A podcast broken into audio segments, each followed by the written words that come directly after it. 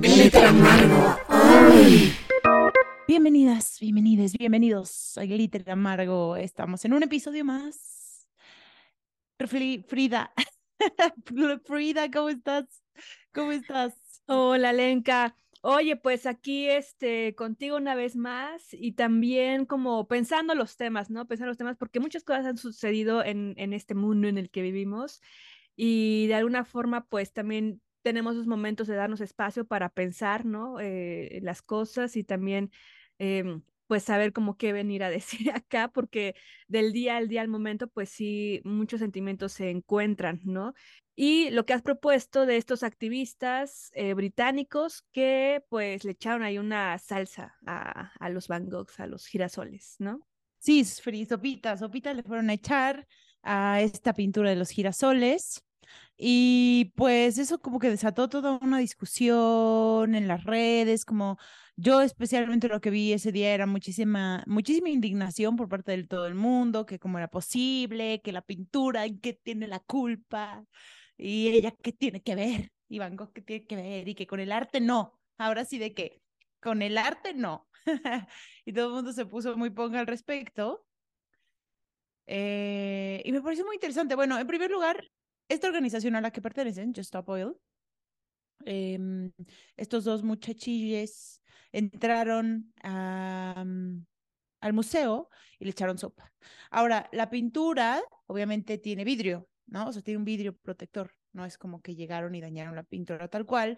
Y eh, hicieron esto para llamar la atención sobre mm, el uso de los combustibles fósiles y de cómo se habían cómo se acababa de renovar, o sea, en, en Inglaterra, el dar 100 licencias más de combustibles fósiles eh, cuando ya es algo que es insostenible seguir haciendo. O sea, ya, o sea, de por sí estamos en una crisis global muy cabrona y pues se acababan de conceder todavía 100 licencias para seguir explotando y combustible fósil. Entonces, eh, le aventaron sopa, se pegaron, ¿no? Y al final no le pasó nada a la pintura, eh, todo lo del pegamento y demás se quitaba muy fácil, pero era una manera que ellos eh, decidieron protestar para llamar la atención sobre este tema. Y mm, me llamó mucho la atención como que toda la indignación de las personas ante este acto, o estaban muy enojados y que eran unos ignorantes y que eso no era activismo y que si querían realmente ayudar al mundo se pusieran a leer más. Y este tipo de comentarios, Frida, que a mí me parece como no sé, increíbles. ¿Tú qué opinas? ahorita te voy a contar más adelante qué es lo que ellos dijeron, o sea, la razón por qué lo hicieron y qué opinan al respecto, pero yo me gustaría saber qué, qué, qué opinaste tú cuando lo viste. Muchas cosas. Chiste ya de hace 10 años, ¿no? bueno, eh, creo que de alguna forma la indignación que se sucede la hemos vivido eh, a lo largo de cualquier tipo de activismo. Em, en general, que atente contra las cosas em, públicas o privadas, porque si es contra uno mismo, contra el cuerpo de alguien, la gente dice, ay, pobrecito, pero pues bueno, es, es su cuerpo, ¿no? y a mí qué. Este, por ejemplo, GAN y otras cuestiones, pues siempre han hecho el llamado a las cuestiones pacíficas. Esto que se ha generado es un acto de violencia, la verdad, o sea, es, es violentar, ¿no? Este, la, o sea, es un acto de iconoclastas, ¿no? Este, es un acto violento que llama al vandalismo de alguna forma y es lo mismo que hemos vivido aquí en México con las marchas feministas, por ejemplo, pero creo que también de alguna forma, eh, pues sí hay una cuestión tal vez muy mezclada, ¿no?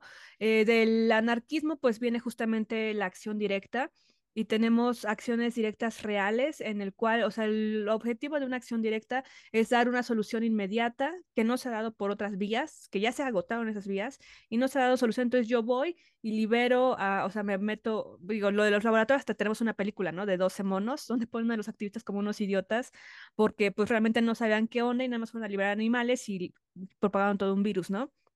Pero la acción directa realmente va por ahí, o sea, hacer una acción que solucione un problema particular. Tal vez no voy a liberar a, los, a las miles de gallinas que están siendo explotadas en el mundo, a ser gallinas ponedoras, eh, pero al menos sé que esa granja del Ajusco que yo fui a abrir y demás, ya liberé esas gallinas y me hago cargo de ellas y les doy una buena vida y a ver qué hago con tantas gallinas, ¿no? Sin embargo, genera otras cuestiones tal vez, ¿no? Pero esa es una acción directa, dar una solución puntual a un problema.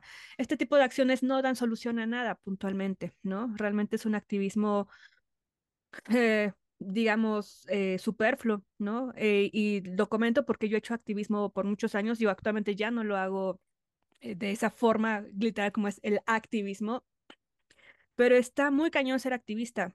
¿Por qué? Porque vas a ser juzgado por varios lados. Tienes que ser muy congruente en todas tus acciones, en tu vestimenta, en lo que portas, en lo que dices, en todo, porque por todos lados te van a atacar y tienes que estar preparado para eso y te entrenan.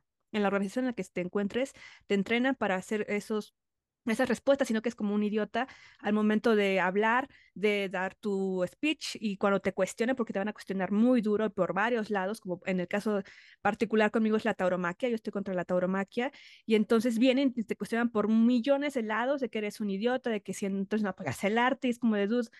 Estamos en otro sentido, ¿no? Pero en estas cuestiones que son tan grandes como el petróleo, realmente no hay una solución, Alenka. ¿Cuál fue la solución con estos actos? ¿No? Realmente no hay una solución más que, y te lo digo también, se los digo también porque como activista ah, de cuando tenía, era menor de edad prácticamente, se buscan esos perfiles, ¿no? Gente que difícilmente pueda ser encarcelado porque es menor de edad. Este, también de alguna forma se tienen, se tiene mucho apoyo económico y eso es algo que también tenemos que investigar antes de apoyar cuestiones, porque hay muchas cosas que se mueven atrás de ello, ¿no?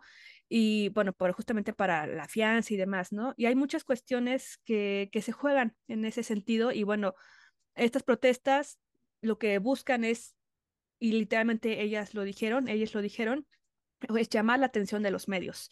Y, y, el objetivo es llamar la atención de los medios y poner en la agenda pública el tema pero ahí queda de alguna forma, o sea, realmente no hay una acción que resuelva esos contratos o que resuelva las cuestiones, ¿no? Y te digo, en este sentido que te van a criticar por todos lados, ser activista es, un, es algo de tiempo completo porque permea tu vida privada y tiene que hacerlo, si no, no, no, no tendrías cara para salir al mundo y, y pedir cosas, ¿no?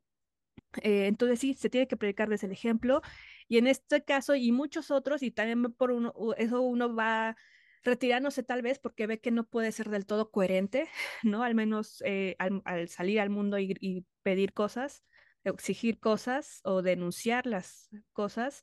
Eh, en este caso, pues, te digo, es una empresa que se ha sabido ahora que está financiada por una por gente millonaria, ¿no? Por gente millonaria y una de sus principales financiadoras, pues es una mujer que su tío es de los principales eh, que se han hechos ricos por el petróleo. Entonces, como que dicen, bueno, tal vez en esa familia multimillonaria de petroleros sale una mujer que está en contra de ellos y de alguna forma inyecta capital en esta organización, pero y no está mal, ¿no? O sea, hace ese activismo y su dinero y lo hacen, ¿no? Pero también de alguna forma las personas que uno ve en estas movilizaciones, obviamente son válidos su pensamiento y lo que hace, pero no, eh, digamos, quien tendría el poder de hacer algo más fuerte, no son esas personas, ¿no? Eh, y también son seleccionadas muchas veces, si ustedes ven, porque yo, he hecho activismo para PETA, por ejemplo, y muchas otras cuestiones, todas de alguna forma tienen su lado oscuro, ¿no?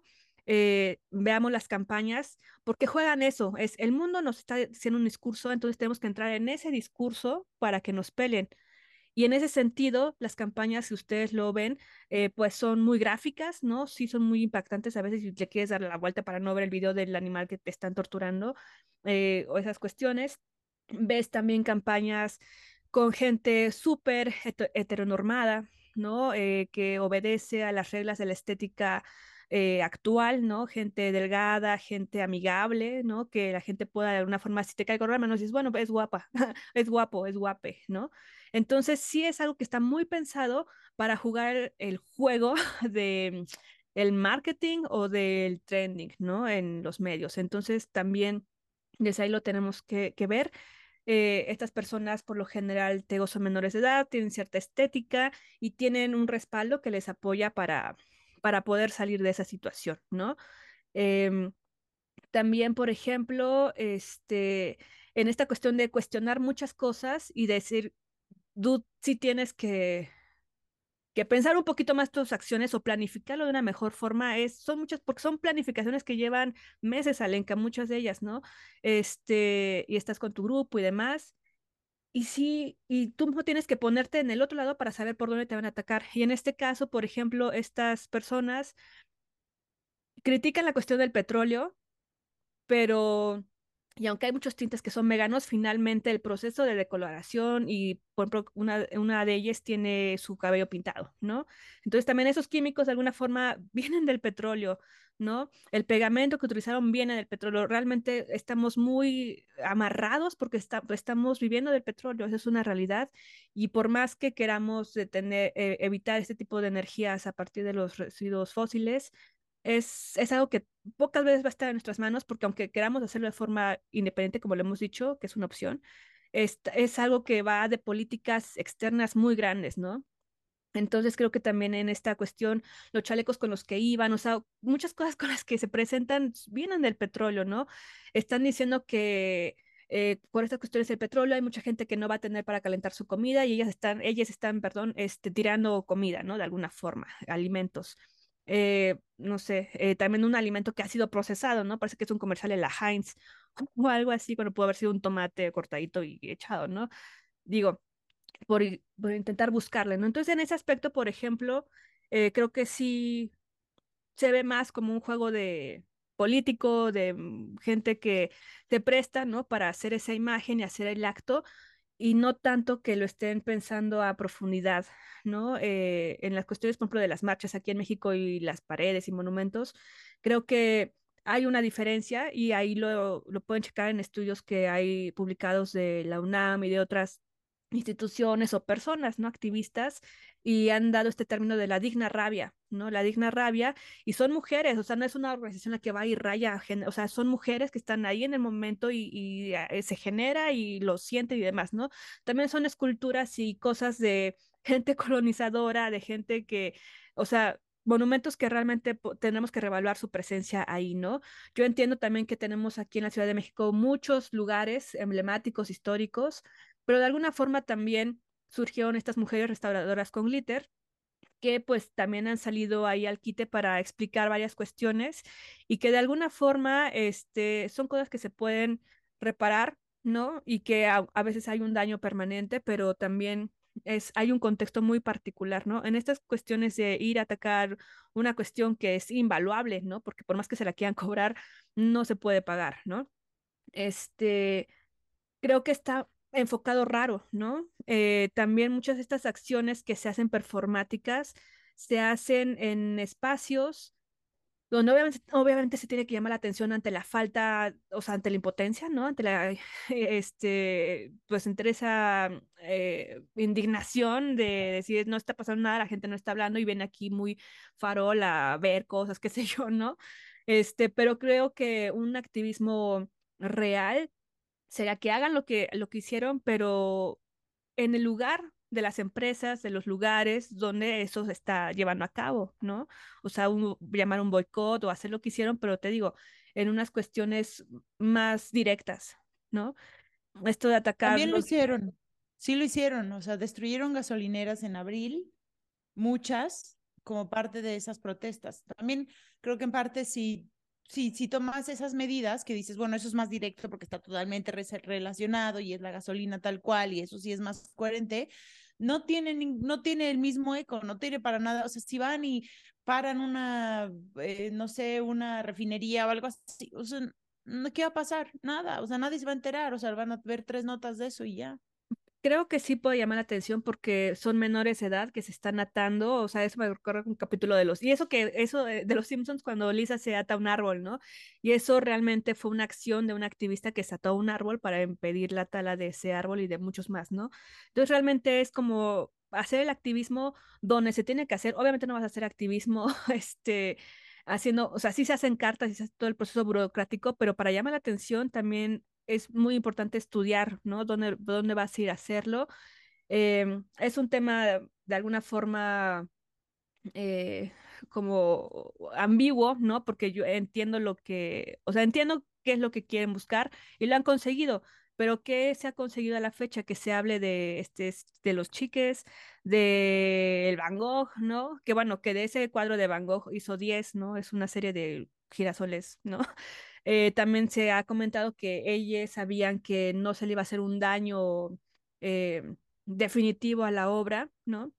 Que sabían que tenía un cristal y que ni de chiste atacarían una obra, ¿no? Y, y, lo saben, ¿no? Entonces, sí es una onda eh, performática, pero, pero realmente sí se hace un daño, Alenka, se hace un daño porque se tiene que limpiar, ¿no? Entonces, esas, esas piezas de arte, ¿no? Que tienen tanto tiempo, eh, todas sus cuestiones de que lo tienen que abrir, ¿no? Exponer al oxígeno y demás, pues bueno, implica un proceso que es programado y como que casi así ritual, ¿no? Para, y ahora pues se tiene que desmontar para hacer su limpieza y demás, ¿no? Esto también genera una cuestión de dañar la imagen de muchos activistas, ¿no? Que también de alguna forma llevan muchos años planeando cuestiones, haciendo ese tipo de acciones que, que existen, que hay, ¿no? Pero tal vez un poco más focalizadas o pensadas de, de los resultados que pueden generar, ¿no? No solamente de, de que prendan focos por todas las redes sociales, ¿no? Em, y de alguna forma sí genera una imagen a, a, muchas personas activistas que están haciendo cuestiones tal vez más directas, ¿no? O sea, que están teniendo resoluciones más directas. Y bueno, eso también va por ahí. Pero, pero también es cierto que hay que a lo largo de la historia ha habido muchos ejemplos, ¿no? De ello, de estas acciones, eh, pero también yo creo que justamente hay que verlo desde dónde, ¿no? Por ejemplo, tú tienes ahorita un caso de una mujer que también en esta onda del sufragio feminista y del, digo, no, no se llamaría feminismo en ese tiempo, pero sí en una pues posición de las mujeres estamos aquí, ¿no? Eh, hizo una... Sí, las sufragistas hacían mucho eso, ¿eh? directa. ¿eh? ¿No? Y pintaba sí, muros, las tenían muchas acciones así. Entonces, si sí, quieres ello. En esa época estaba cabrón hacerlo, además, ¿estamos de acuerdo? Estaba mucho más cabrón, como mujer salir a hacer eso, eras una loca, histeriquísima. Bueno, por sí, una es una loca histérica, ¿no? Por salir a las tiempo. cosas. Pero en ese momento, no mames, estamos hablando de 1913, así, de plano. Exacto. Y en ese sentido es como también donde tenemos que analizar qué onda, ¿no? O sea, realmente lo que te decía, o sea, qué relevancia en la acción que tú estás buscando, que es muy grande en esta cuestión del petróleo, eh, se está resolviendo. En esta solo es la imagen pública, o sea, poner el tema ahí y de alguna forma no ha funcionado, porque eso sigue ahí. Pues y más la discusión, que es la discusión se cambió, ¿no? hablar si pues está bien o está mal, no en el pues sí.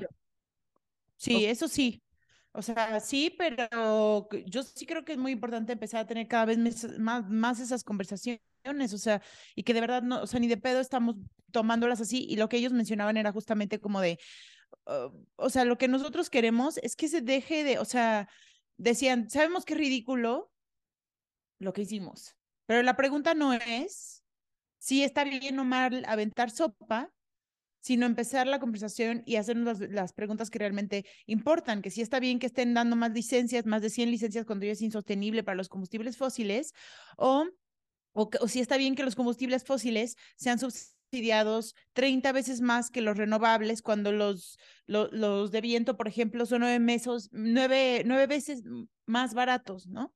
Y ellos decían, están más preocupados por la protección de una pintura o el de nuestro planeta y gente.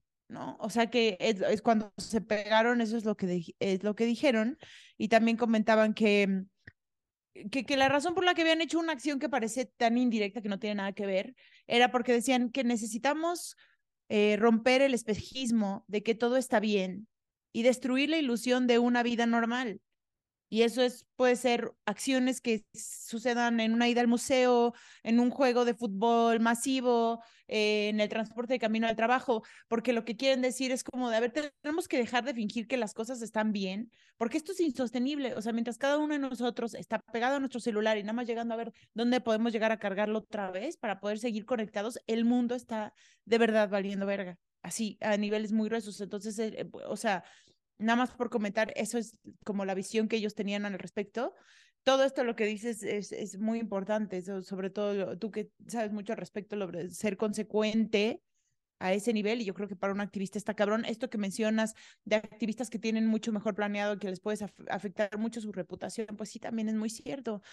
Yo, por ejemplo, personalmente, sí me, sí me parece un tema muy interesante poner sobre la mesa la indignación total por una obra, pero no te importa que, no sé, o sea, ya países que están así de que dos terceras partes bajo el agua, inundadas ahorita, o sea, la gente, eso, eso a mí me parece algo muy interesante que revelar de la indignación que tenemos y hacia las cosas que tenemos indignación, como tú decías, ¿no? O sea, no hacia las personas y demás, sino hacia los objetos. Y curiosamente, o sea, esa obra de Van Gogh, además de los girasoles, una de sus obras más eh, famosas es Esposas de mineros cargando costales de carbón. Y o sea, él además de que vivía en una ciudad súper eh, contaminada, explotada, así como justamente por los mineros, o sea, por las minerías, eh, es, e, esa obra captura de una forma muy poderosa el peso insostenible de la economía fósil en los seres humanos, ¿no? O sea, es curioso nada más como detalle, pero yo... Mm, no sé, a veces sí creo que eso puede eh, inspirar a tener más esas conversaciones, especialmente para los jóvenes que empiecen, o sea, porque además lo pienso así, Free, o sea, ellos les heredamos todo esto, ¿sabes? El otro día vi un meme bien padre que era así como de que una morra con su abuelita y la abuelita así de, en mis tiempos, en esta época, hacía frío. Y entonces le dice, sí, abuelita, sí, todo esto es tu culpa. y es como de, sí, ¿no? O sea, ve el mundo que les dejamos y nos vale verga, ¿no? ¿Sabes? O sea, ve el mundo que nos dejaron y que nosotros les estamos dejando y que seguimos actuando como que no pasa absolutamente nada.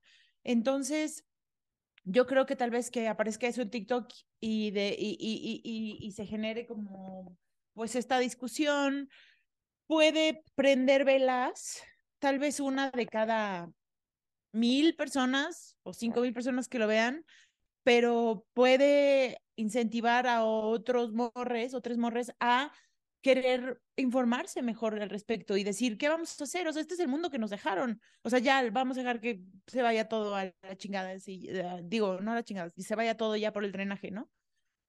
Eh, se me hace un tema muy cabrón, ¿no? O sea, justamente pienso mucho en los jóvenes y este mundo que les dejamos y se me hace algo muy rudo.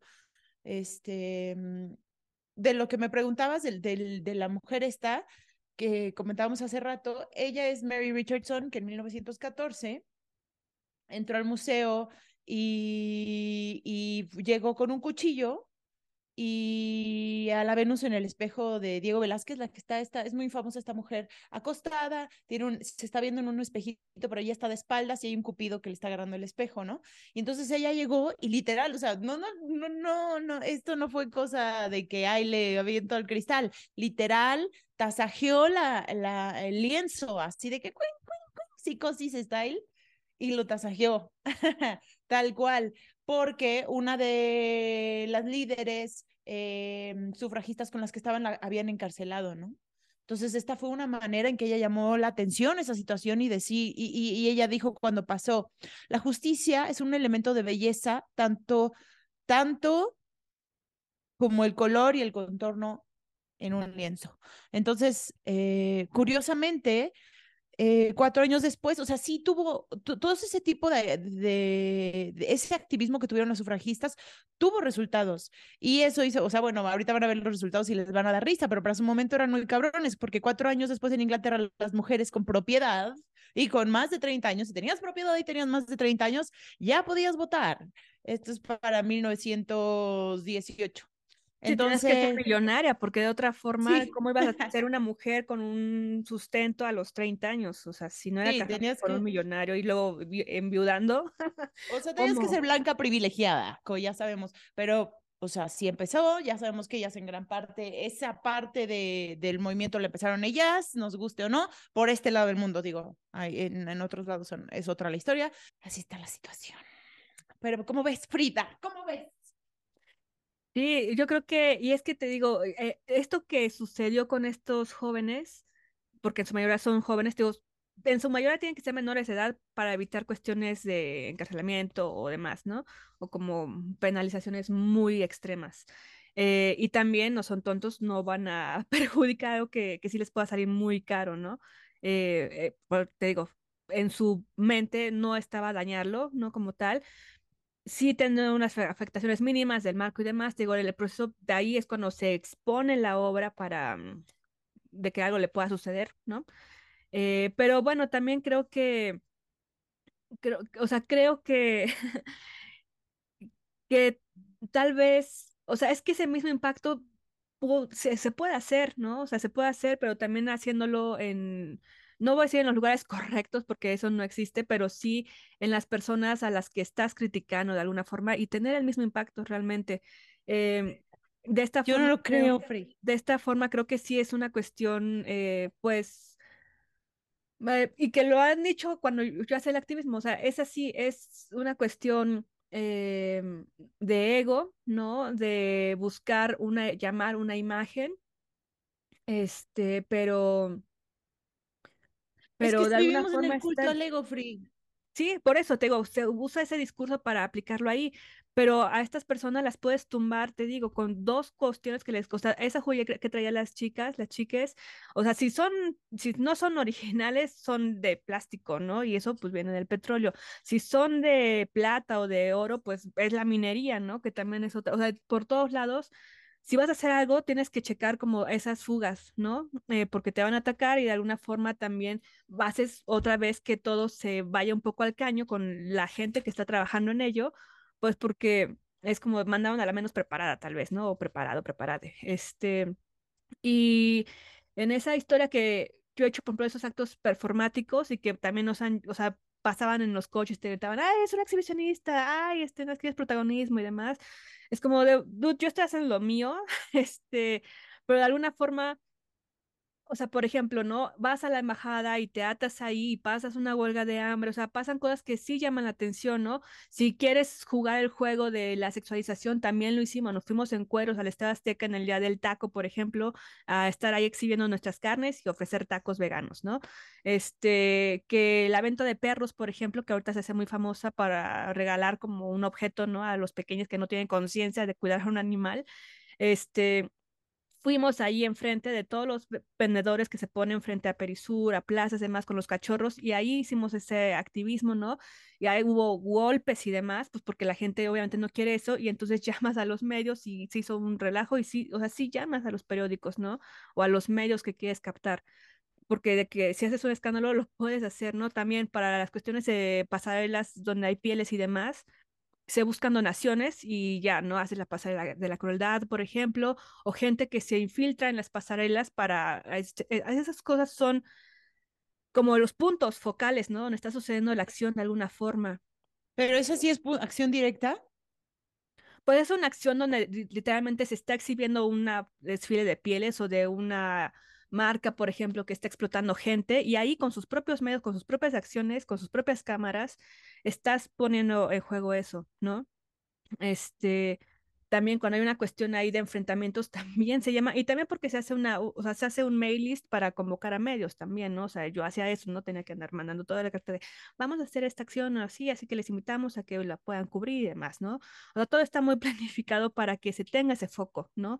Entonces, realmente, eh, pues creo que entiendo las acciones que han hecho, pero también creo que en este caso muy particular eh, mm, no ha tenido una solución, ¿no? O una cuestión positiva a ese tema que están, que están denunciando, principalmente por lo que han dado al, públicamente, ¿no? Te digo, hay muchas cuestiones de coherencia que se ponen en juego también al menos para que no tengan por dónde atacarte. Y por ejemplo, en esta cuestión de esos, esas fugas, o sea, tenemos a Greta Thunberg, ¿no? Que es una, bueno, cuando inició era muy joven, sigue, lo sigue siendo, pero de alguna forma en cada paso que daba, eh, buscaba ser lo más coherente que se pueda, porque digo, si realmente quisiéramos ser coherentes de no contaminar, tenemos que suicidarnos, porque está muy cañón, muy cañón. Pero si estás tomando el papel de ser un activista, tienes que prepararte, o sea, tienes que prepararte demasiado, ¿no? Y en eso Greta Thunberg, aunque le invitan a estas supercorporaciones para hablar del cambio climático y la crítica es si todos llegan en sus jets, en aviones y demás.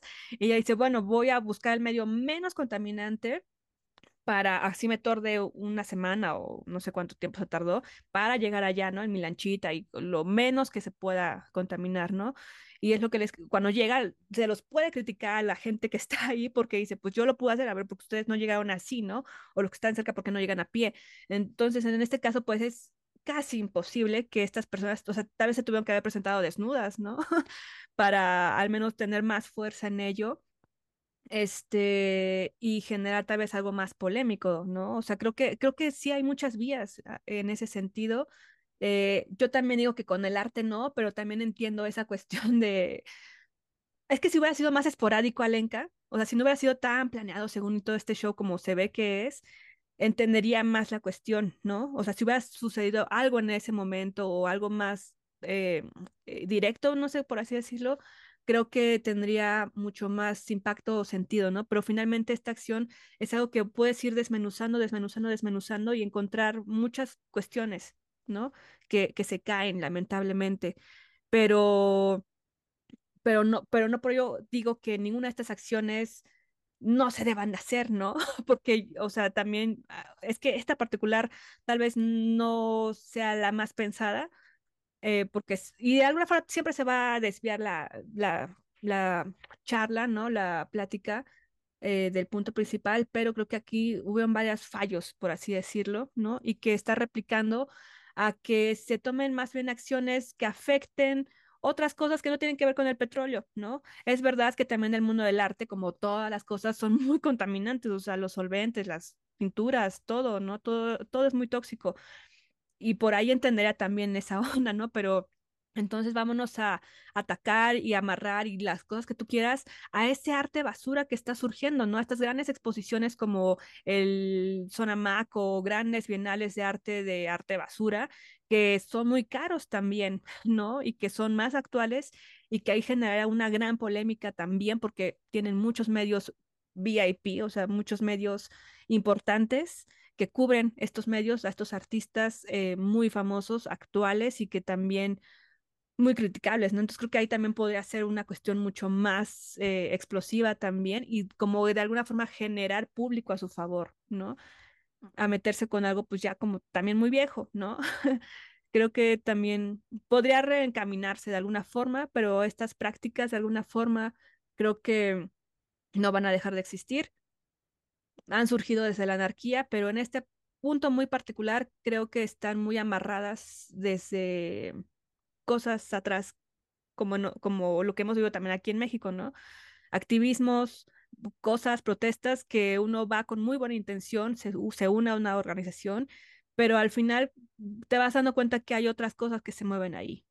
Ahora, hablando, por ejemplo, de esa cuestión del arte, Em, me gustaría contarte un caso de, em, bueno, o sea, me gustaría aprovechar el momento para hacerles promoción a, no, no es cierto, o sea, para decirles que nosotros tenemos un episodio dedicado especialmente al activismo feminista a través de la historia. Ese episodio es muy bonito, es de hace tiempo, tenía que scrollearle por ahí, hasta activismo feminista se llama y les recomendamos mucho que lo escuchen, porque ahí hay muchas formas de activismo muy chingonas de mujeres de distintas comunidades alrededor del mundo que son pues muy interesantes, ¿no? Y que son acción directa.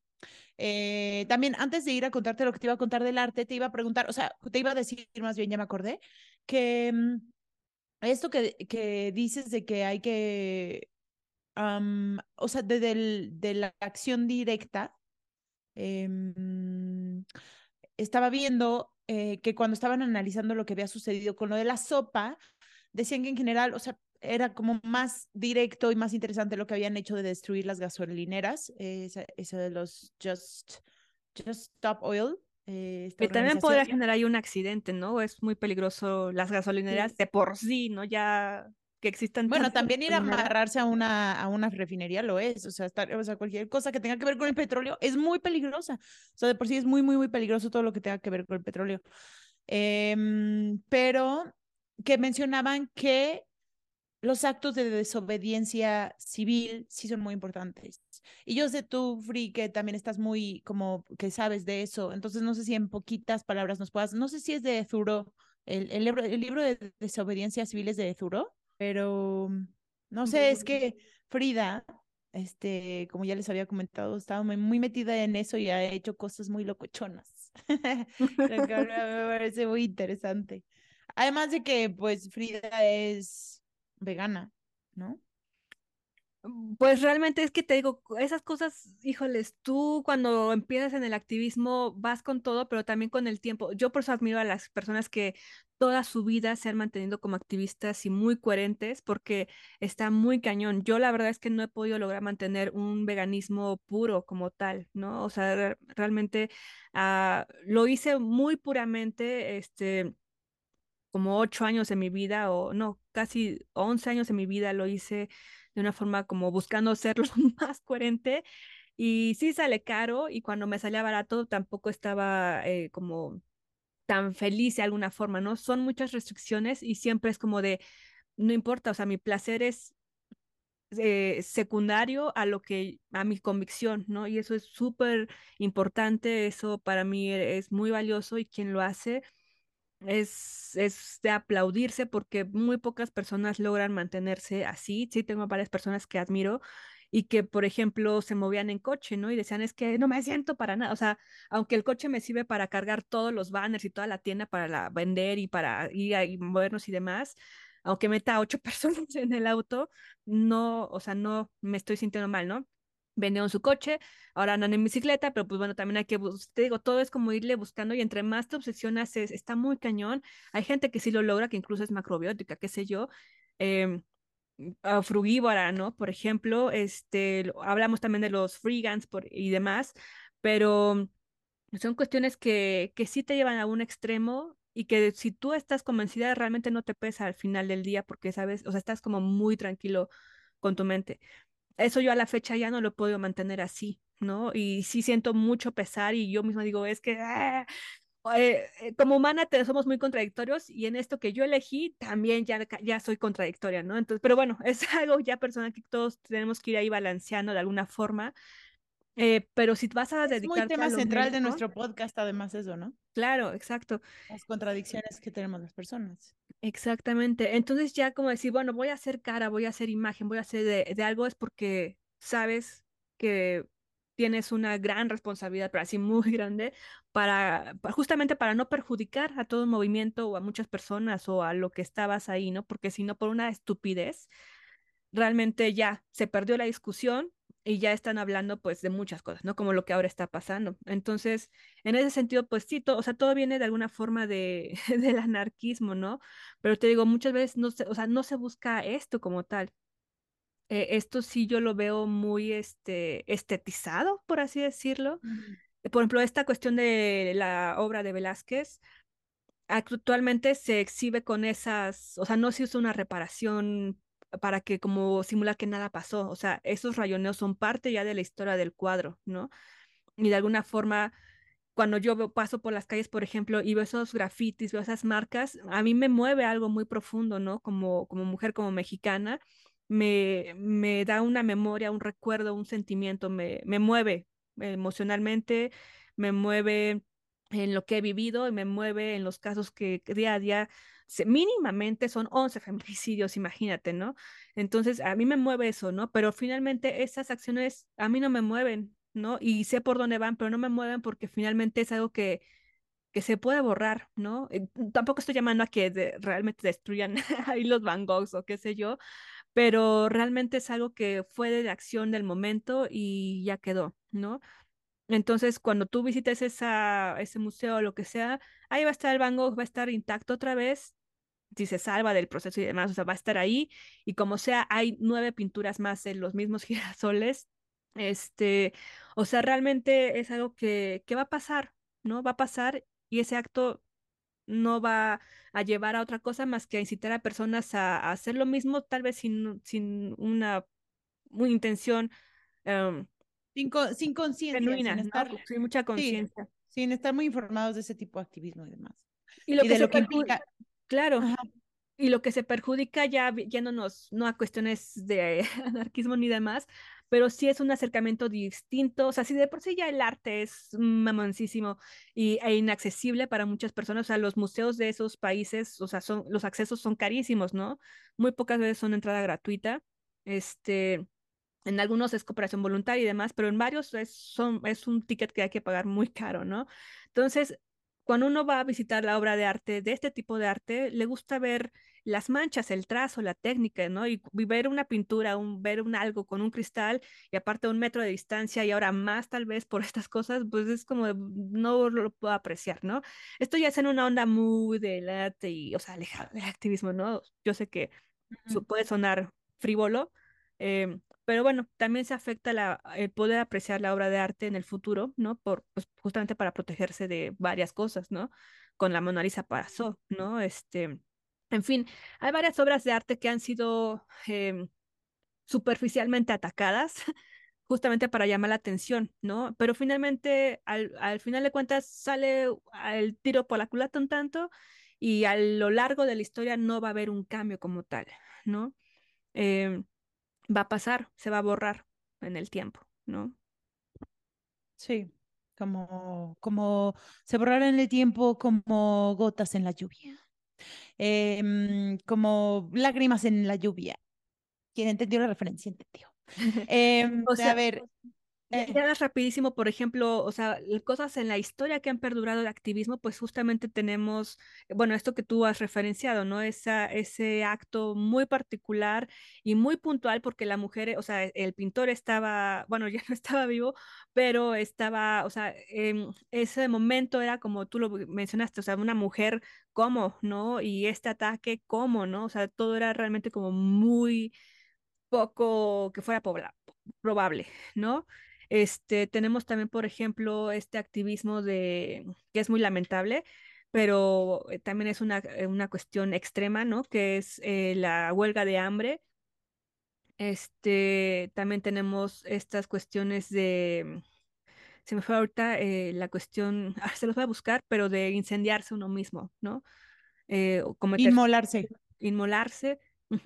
Este, entonces hay muchos activismos extremos que obviamente no estamos diciendo que esa tal vez la solución, pero esas, son cosas muy desesperadas realmente. Esas son cosas de desesperación extrema que tiene que ser un atentado contra ti mismo para que te puedan hacer caso, ¿no? Pues sí, Free, pero también velo así, ahora que estamos hablando de eso me hizo pensar tal cual, ve a Gandhi. O sea, Gandhi hizo una huelga de hambre cabroncísima. Pero no era nada perfecto. Era un tipo con un lado oscuro, muy culero, un golpeador y demás cosas. O sea, entonces también eso es como bien interesante, al menos como poner sobre la mesa como de verdad, no sé, la serie, o sea, creo que hay gente que tiene aún, que tiene más coherencia en especial y creo que a través del tiempo es más importante y difícil ser cada vez más coherente porque ahora tienes así de que todos los tweets que escribiste, que todas las fotos que te tomaste, que todo está ahí en línea, a un guiño de que puedan ver así de que ahí en el fondo, hace 10 años, allá atrás, se ve la pinche lata de, no sé, este, ¿no? O sea, que te seas activista y ya se ve que está muy cabrón, o sea, cada vez es más difícil. Y, pero qué cabrón, yo creo que al final ni el Che, ni Gandhi, y creo que mucha gente Em, que tuvo como todo este estatus histórico eran realmente consecuentes al 100% y sin embargo eso no demerita que las causas que tomaron pues tuvieron su, ¿no? O sea, tuvieron, o sea, dejaron muchas cosas positivas en personas que tal vez eran mejores personas que ellos, ¿no? Pero bueno, nada, o sea, nada más hablar un poco como de esa complejidad de las personas. Este, mm, te preguntaba hace rato, no sé si te parece ir súper rapidísimo a la, a, la, regla de Lilith para de hablar nada más en brevísimo lo que es desobediencia civil según Henry David Thoreau, que justamente escribió este libro. La regla de Lilith. Desobediencia civil.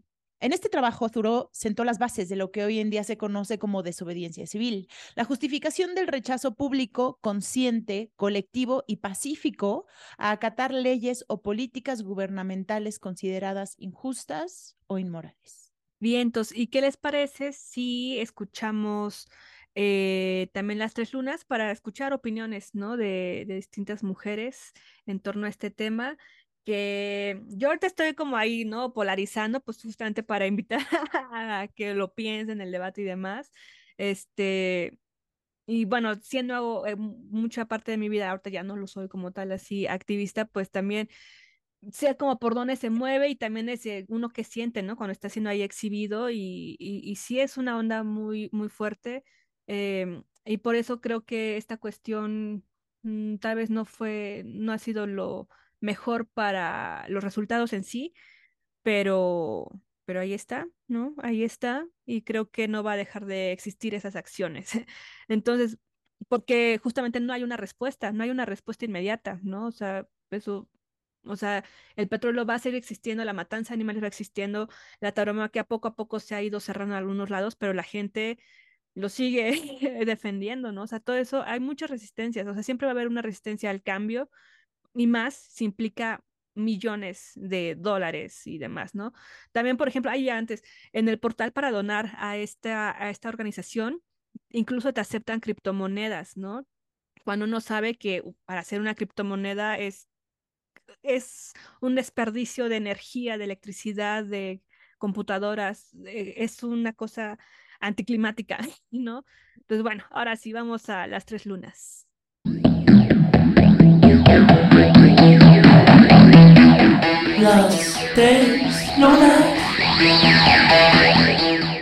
Yo siento que el activismo es absolutamente necesario y que los medios son los que quizás estén en entredicho.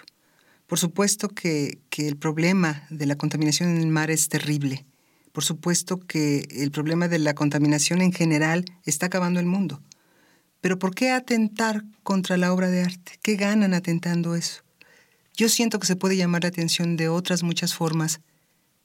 Creo que se puede todavía llamar la atención de otras muchas formas.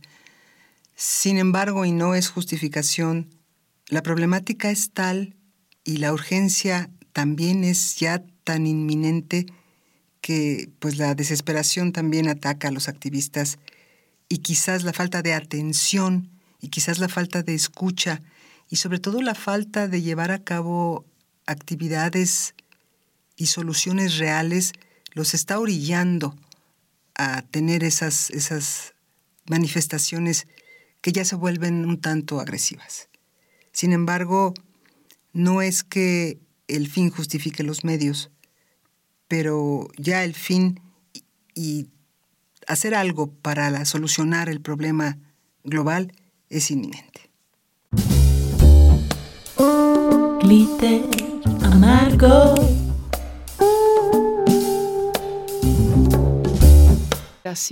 de formas desesperadas, porque me parece que las formas cordiales y protocolares fracasan. No fracasan por, por su forma, por su, por su manera quizá discreta o legal o procedual, sino porque quienes deberían escuchar no escuchan. Entonces estoy a favor de las formas desesperadas porque son una forma de llamar la atención de medios, de la sociedad civil, de autoridades, de legisladores, gobiernos, etc. Creo que es delicado, y es una opinión polémica, no estoy, no estoy 100% segura yo misma, pero este cuadro tenía un un vidrio, entonces creo que está bien, creo que está bien, a mí me cayeron muy bien esos chicos.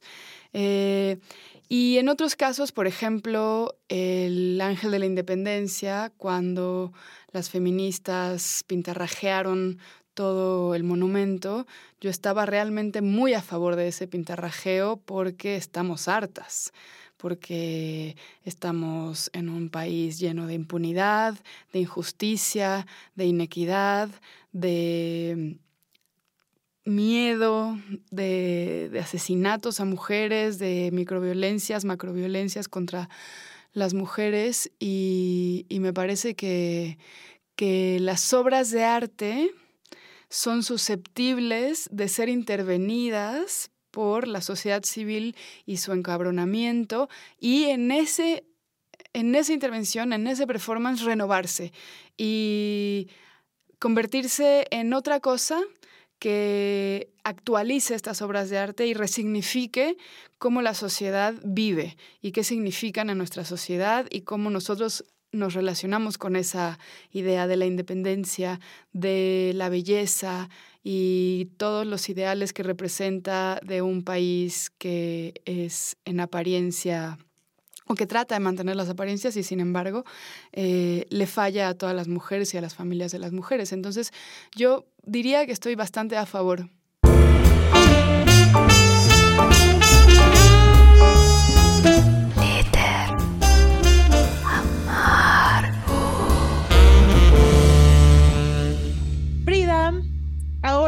Gustaría, para ir concluyendo el programa, darte un par de casos de activismo que tiene que ver con arte, tal cual, pero eh, en una forma en que sí funcionó y en una forma también pacífica.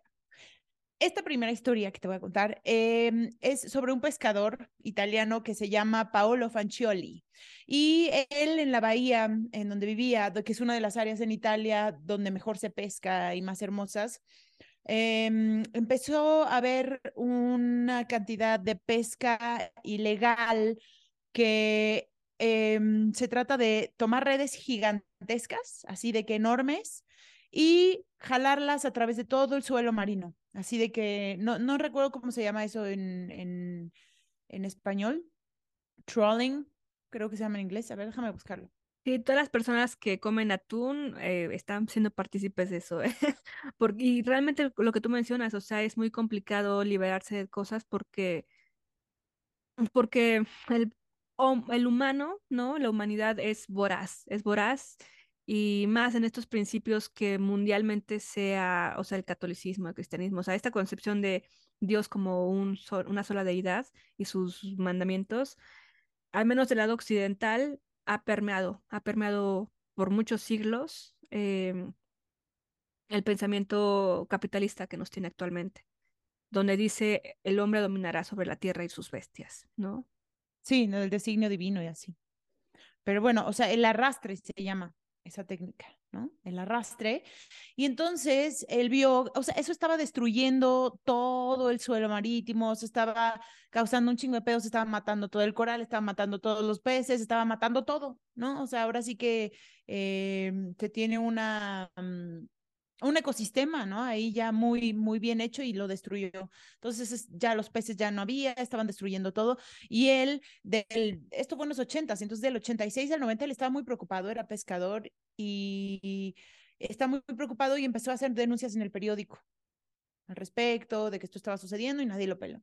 En el 90, cuando vio que no había solución y era muy exasperante para él decir, no, nadie hace nada, las autoridades nada, atacó un puerto ¿no? Junto con Greenpeace y la WWF, em, justamente con la idea de salvar al mar y demás. Entonces iba apoyado y todo, y aún así no fue suficiente, llamó un poquito la atención, pero seguía sucediendo, o sea, esta pesca ilegal.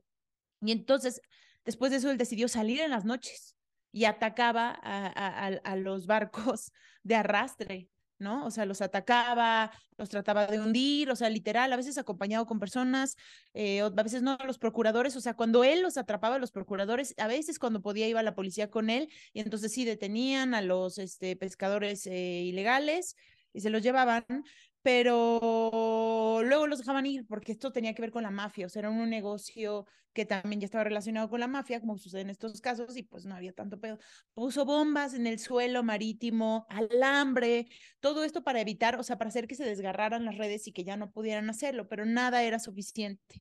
Em, después consiguió que el gobierno le apoyara en poner bloques de piedra grandes para que no pudieran, o sea, para que los bloques de piedra Ah, se, se agarraran ahí las redes y se rompieran y ya no funcionaran. Pusieron, pero no había suficientes. Y el gobierno lo dejó de apoyar ya totalmente por la influencia de la mafia que dijo así de este tipo que está haciendo. O sea, salían en la noche a pescar y, ah, al final ya, ya lo dejaron de apoyar. Entonces, él inventó el turismo de pesca y entonces a los turistas que iban allá les daba un tour y les contaba lo que estaba pasando. Y muchísima gente se interesó en querer ayudar y aportaban dinero para conseguir más bloques, eh, para seguir poniendo en el suelo. Y eso pues ayudó bastante. Y, y, y después, em, un día conoció, cuando estaba por recibir un premio por su activismo de esta manera, conoció al dueño de la empresa de mármol, de mármol más importante que hay allá, que es del mármol con el que se hizo el David de Miguel Ángel. Y le dijo de su trabajo y le dijo que sí le interesaría donar alguna, ¿no? O sea, algo. Y él decidió donar 100 bloques de mármol. Entonces, em, los iban poniendo debajo del agua, pero se le ocurrió que sería muy buena idea em, hacer esculturas con esos bloques y hacer un museo debajo del agua que las personas pudieran ir a visitar en, en buceando para ver estas piezas, crear conciencia y además estas piezas defienden el suelo, ¿no? Eh, y logró conseguir que un chingo de artistas bien importantes entraran em, sin cobrar nada. Y, y eso, entonces fue un final feliz, logró deshacerse de, de, o sea, se tuvieron que salir de la bahía al final estos pescadores ilegales y ahora hay un museo submarino ahí que se puede ir a visitar.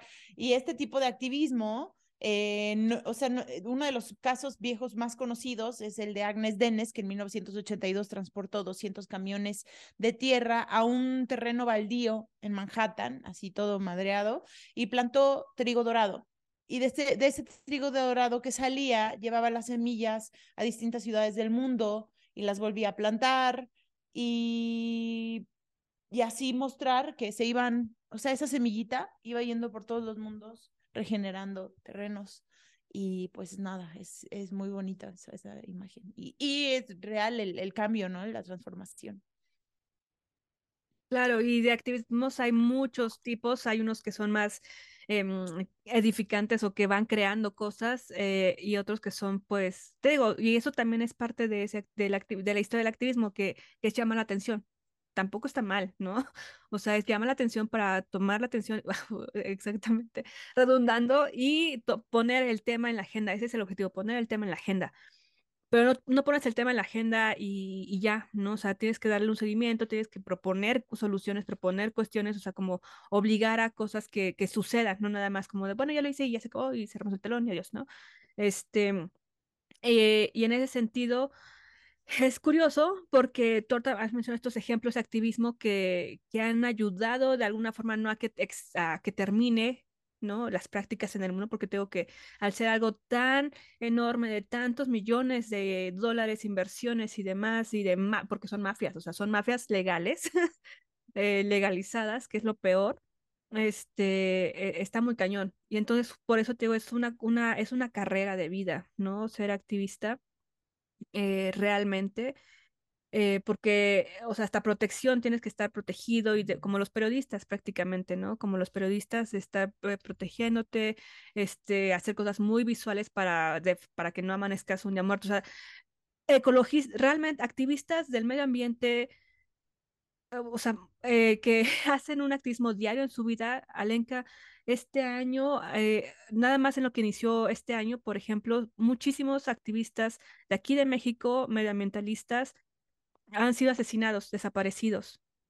Y poco se habla de ello, ¿no? Entonces, eh, por eso te digo, hay de activismos activismos, unos buscan una cuestión, otros buscan otra, pero de alguna forma, este, hay mucha gente que está haciendo activismo y está buscando hacer un cambio también, no solamente llama la atención, y en estos que buscan llamar la atención es llama la atención, pero entonces, ¡pum! ¿no? O sea, algo tiene que pasar contundente para no nada más que se quede ahí y bueno, ya salimos y ya acabó. Pues no va por ahí, ¿no?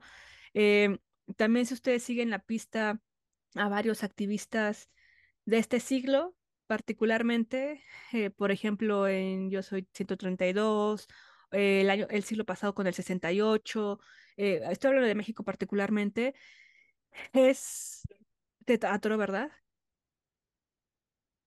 Sí, pero no sé si eras tú o yo. Ah, fue yo, porque dijo conexión inestable a mí. Ah, ok. Este, yo les invito a que sigan la pista de ciertos activistas del siglo pasado y de este. Por ejemplo, en el pasado tenemos el 68, ¿no? Que también surgieron varios activistas. en este año, ciento, bueno, en este año, en este siglo 132, en fin, varios movimientos sociales que surgen eh, prendan sus antenas, ¿no? Y, e investiguen, tienen que investigar, tienen que ver de dónde viene, porque incluso uno siendo adulto, pues cae, ¿no? De repente y, ves que lo que tú estás apoyando tal vez no es tan honesto, ¿no? Como podría, pudiera ser, y que aunque está en una causa, van por ahí haciéndose raíces, ¿no? Que, que tal vez están muy bien maquilladas. Pero bueno, ahí vemos que finalmente se hacen carreras, y eso no solamente es en México, sino en, eh, en otros lados del mundo, activistas que surgen y por lo general son los líderes o los que mediáticamente dan la cara o dan el rostro, que al final es como el poder te dice, uy, como lo hiciste tan bien, tú me sirves porque eres la imagen de que yo me abro a esa discusión y ahora te hago político, ahora te pongo en mi nómina del gobierno para que seas un senador, un diputado, un algo, y ya, de un partido muy particular, ¿no? También. Y bueno, ahí tenemos a varios casos, ¿no? O sea, líderes del 132, del 68, que incluso, pues, como tú lo mencionas, no, el punto es buscarse lo más coherente posible, aunque a veces nos cueste en cosillas, pero también ahí hay desviaciones garrafales, ¿no? Donde dices, bueno, ¿qué pasó? ¿No? Entonces, en ese sentido, pues sí, eh, si vemos la historia de varios activistas, veremos que hay unos que han ido más por un activismo real y otros pues por buscar posiciones políticas de poder y demás, no para cambiar las cosas realmente, sino para conseguir ese poder y seguir en el mismo ciclo como en Game of Thrones, ¿no? sí, Frida, la verdad es que ha sido muy interesante tener esta conversación contigo porque me haces pensar en cosas y ver cosas que no había pensado ni había reflexionado respecto a, a esta situación. ¿No? Los claroscuros que tiene todo. Como toda la vida y como la misma humanidad lo tenemos, ¿no? Eh, y sí, o sea, em, hay, a todas las personas tendremos de dónde criticarles. El punto es también buscar hacer el menos daño posible si están interesados en ello. Claro que se, tendría que ser una obligación, pero bueno, muchas personas no lo, ni siquiera lo consideran así, ¿no? Pero ya está en cada uno también cómo se quiere sentir mejor en equilibrio con lo que le rodea, ¿no? Porque definitivamente para hacer unos cambios así de la noche a la mañana, digámoslo así, a términos globales, pues un poco eh, lejos estamos de que sea por el cambio de uno mismo, de uno, mismo, sino más bien de grandes eh, países, ¿no? O sea, naciones que estén decididas a como Canadá, Canadá es un país súper hipócrita, ¿no? Que muy progresista y muy no sé qué, y somos así amigos del mundo, pero son súper fraqueadores, ¿no? Entonces, bueno, hay muchas cosas que tenemos que cuestionarnos siempre. Eh, también, eh, siempre lo que nos decían, nos gritaban en las calles era pónganse a trabajar, ¿no? Realmente ser activista es un trabajo. Entonces, em, si están pensando como ay, qué divertido es y echarle latas a las pinturas y demás, eh, no es así de sencillo, ¿no? Implican varias cuestiones. Sí, muchas, Frida. Pero bueno, ha sido un placer conversar contigo, Frida. Ay, contigo, Alenka, y también con ustedes que nos escriban, que nos digan qué piensan de todo esto. Eh, realmente buscan, tienen una postura, una posición, o también como nosotras, que casi siempre quedamos es como de mm, hay que ver los claroscuros, ¿no? Sí, exactamente, Frida. Y eh, las redes sociales nos pueden encontrar, especialmente Instagram es nuestra red más activa. Entonces, en Instagram em, nos pueden encontrar y también pues pueden suscribirse al canal en YouTube. Y ha sido un placer conversar con ustedes eh, porque nos imaginamos sus respuestas también del otro lado a ciertas cosas. Y pues sí, Frida, esto fue Glitter Amargo. Adiós. Adiós. Glitter amargo.